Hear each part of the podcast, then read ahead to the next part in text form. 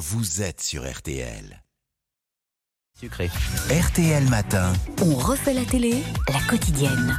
Alors Isabelle euh, Morini-Bosque, à 8h45, on va évidemment reparler de la nouvelle star, mais vous avez aujourd'hui plusieurs coups de cœur. Vous pouvez pas savoir. Alors d'abord pour la fin du feuilleton L'Abîme, qui tient ses promesses sur la 2 avec Gilles Alma. Ensuite pour Ils font rayonner la France, un documentaire en quatre volets valorisant sur France 3 ces Français qui font rayonner la France à l'étranger, d'où le titre. Ce soir l'Alsace avec la mise en avant et en valeur d'artisans hors pair comme Christian l'ébéniste d'art, j'adore, ou le boulanger Pierre, il est implanté à Chicago. Tout le monde est peut-être dans le pétrin avec lui. Nous sommes passés d'un petit village de 400 habitants où notre boulangerie existe depuis toujours à une ville de 3 millions d'habitants où personne ne nous connaît, avec une langue différente, une culture différente. Cappuccino with sugar Au début, j'ai dit à tous mes amis de venir ici car je savais que c'était spécial. J'avais peur que ça ne marche pas. Maintenant, ils ont une Jaguar et une grosse Jeep. Et encore deux ou trois autres voitures très chic. Je ne me fais plus de soucis pour eux. C'est en partie une blague, c'est drôle. Il y a aussi Julien, réparateur et créateur de cloches pour le monde entier. Ça, c'est sûr, on aime qui sonne les cloches. Ça, c'est des cloches qu'il a réparées dans les Baléares. Le mec est formidable. Voilà. Oui. Bon, euh, il y a aussi la seconde partie, bien sûr, de la nouvelle star sur M6. Souvenez-vous de notre spécial mercredi dernier. On y retrouvait Julien Doré à qui une Karine Le Marchand coquine tendait le micro. Tu veux que je tienne le micro? Ah bah avec plaisir. Ça va être un peu long, Karine. Excuse-moi. Je fais pas de vanne, mais j'en ai des devenues des plus lourdes. Euh, ça, ça me touche beaucoup et ça me vexe, mais euh, je m'appelle Lolita. Maintenant, forcément, une petite compile casserole jury. Vous chantez pas assez avec votre anus. C'est une technique qu'il faut pousser et ouvrir son anus. Ça suffit. Non.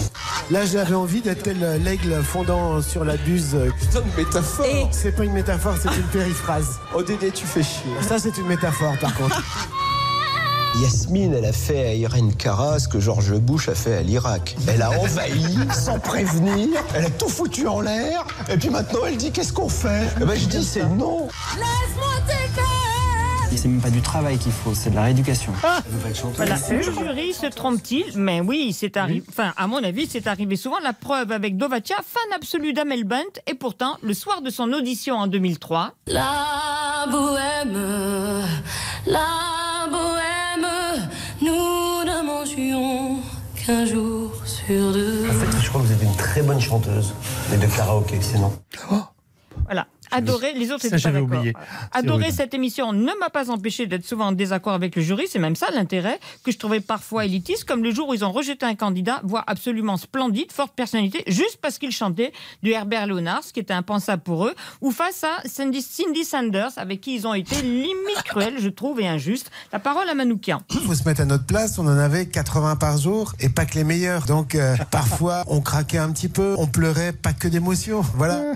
La suite ce soir sur M6. Bon, vous avez un dernier coup de cœur. Oh là là, c'est plus que ça. Je suis tombée en amour, comme on dit, pour Il faut ramener Albert. C'est l'histoire de Roger Lévy, 98 ans, de ses sœurs Colette, 91 ans, et Nicole, 88 ans, originaires d'Oran. Ils vivent à Paris. Ils sont incroyablement vivants. Ils se chipotent tout le temps. Et ils veulent rapatrier le corps de leur frère Albert, mort au combat en 44 en Algérie. Il était dans l'armée française. Il a été enterré là-bas dans le cimetière de, de militaires. Roger ne veut pas que l'éternité d'Albert soit loin de sa famille. Alors ils entament des démarches administratives compliquées, obligés à leur âge de dompter le numérique.